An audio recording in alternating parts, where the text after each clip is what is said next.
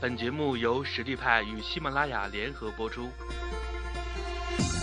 实力派移动职业技能教育平台，为您提供完整的岗位知识体系与碎片化技能课程，随时随地的解决您工作中的实际问题。微信搜索“实力派”服务号，参与更多的职场直播课程，与老师实时互动答疑。第一呢，我们先看五点零和四点五点一的呃四点五点一产品上的差异。一直说四点五点一当时就带给大家相当大的遐想了，然而五点零出来以后，我们发现和四点五点一有了一些核心的差异，而这些差异恰恰就是五点零版本可以带来的营销价值。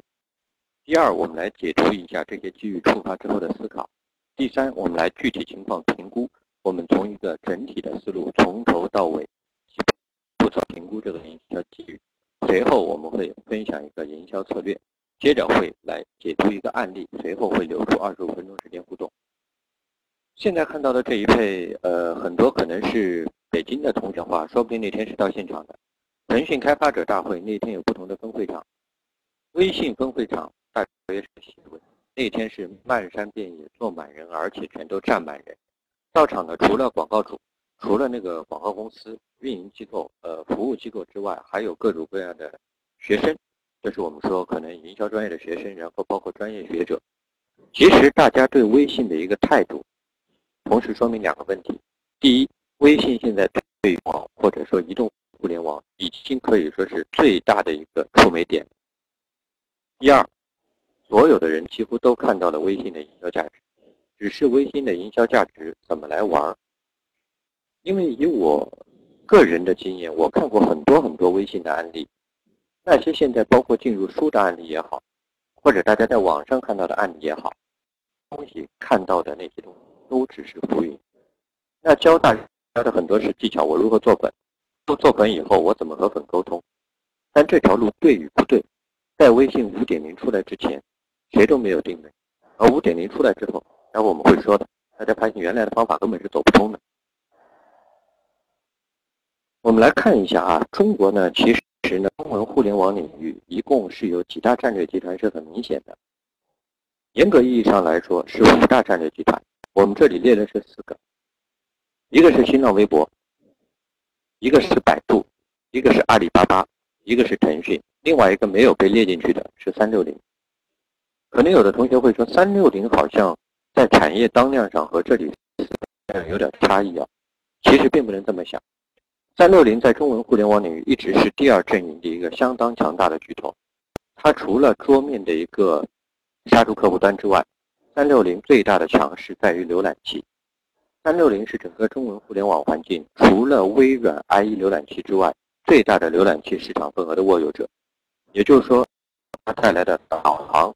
它的搜索，它的浏览器是相当高度的一个流量上游，它可以去支配和引导用户行为，这是三六零的战略地位。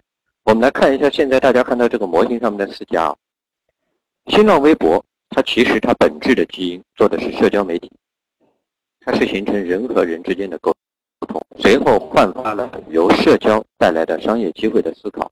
至于成功不成功？应该说是仁者见仁，智者见智。我自己对新浪微博的变现模式，我是一直比较质疑的，因为社交能带来的价值远远不是一个超大的流量平台，不是这么简单的。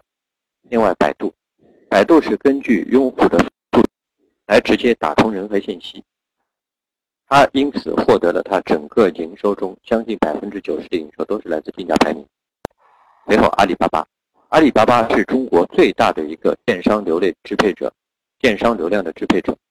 现在百分之五十左右的 B to B 流量，百分之四十二左右的 B to B 流量在手里，百分之九十左右的 C to C 流量在阿里巴巴手里，然后有百分之五十左右的 B to C 流量在天猫手里。也就是说，只要提到电商，阿里巴巴是第一巨巨头，剩下的就是我们今天要提的腾讯。腾讯可以说是现在中文互联网领域。在生态布局上做的最全的一个平台，微信只是它相当多产品中的一个。我们有时候经常会说，说那个我们中国现在企业怎么能够国际化？其实无论是新浪微博、百度还是阿里巴巴，在国际化上做的都不好。但是腾讯在生态布局上可能是中文互联网领域最接近一个全球平台谷歌的。当然，离谷歌差异还很大，因为我自己是谷歌控，所以我可能比较挺谷歌了。我只是说一下，腾讯这方面布局做得非常棒啊。然后我们来看一下核心的差异啊，因为就是整个呃四点五点一和五点零之间，从号称发布一直到最后发布，跳票都跳了将近有四十天。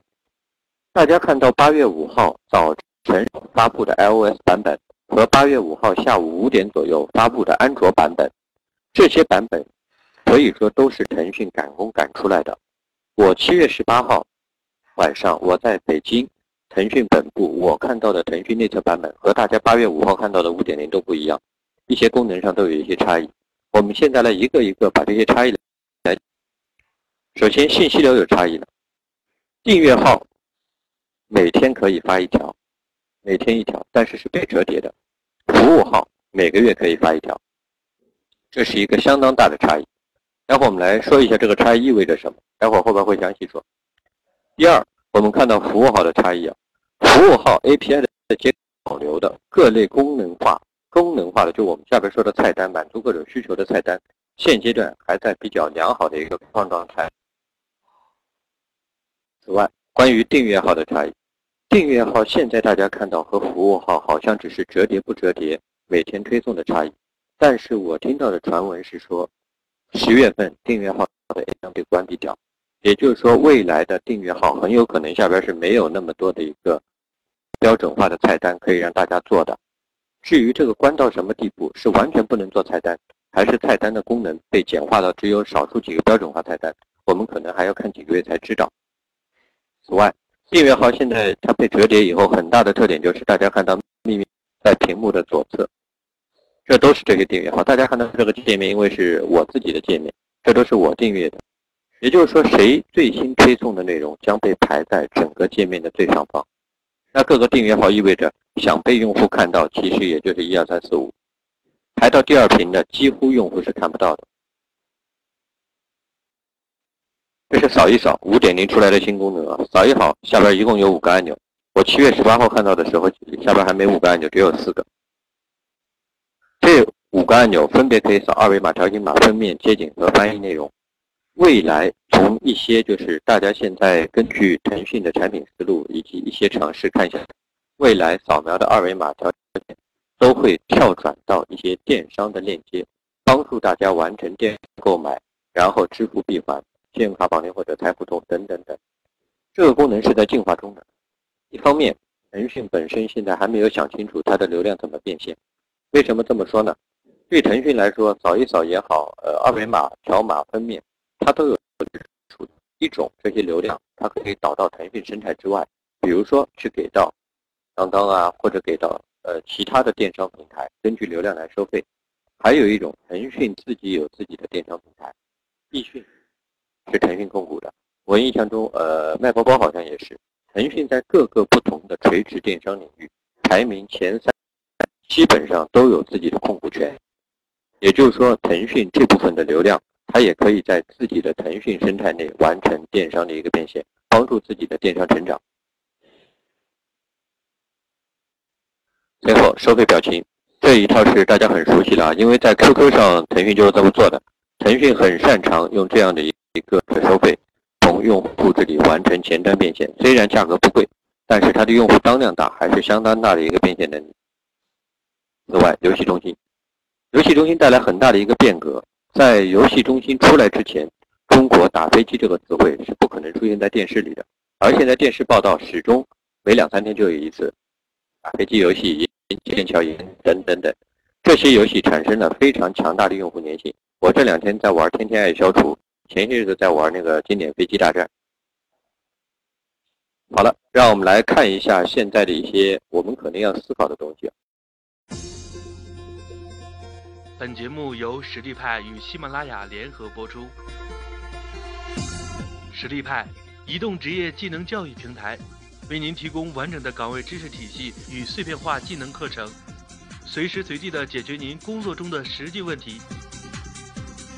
微信搜索“实力派”服务号，参与更多的职场直播课程，与老师实时互动答疑。